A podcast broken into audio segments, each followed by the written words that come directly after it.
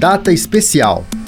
Motivos para refletir, conscientizar, valorizar e comemorar todos os dias. Hoje é dia de quê? Hoje é o Dia Estadual das Doenças Raras. A data entrou para o calendário oficial do Estado no ano de 2014. De acordo com a Organização Mundial de Saúde, doença rara é aquela que afeta até 65 pessoas em cada 100 mil. Há cerca de 7 mil tipos de doenças raras, sendo 80% de origem genética e 20% de causas infecciosas, virais ou degenerativas. Para 95% dessas doenças, não há tratamento, restando somente os cuidados paliativos e a reabilitação.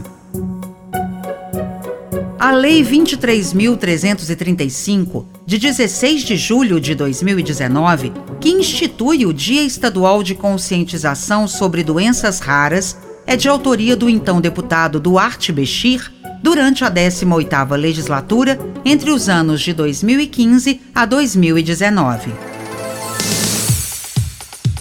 Saiba mais sobre as normas que criam as datas comemorativas em Minas. Acesse almg.gov.br.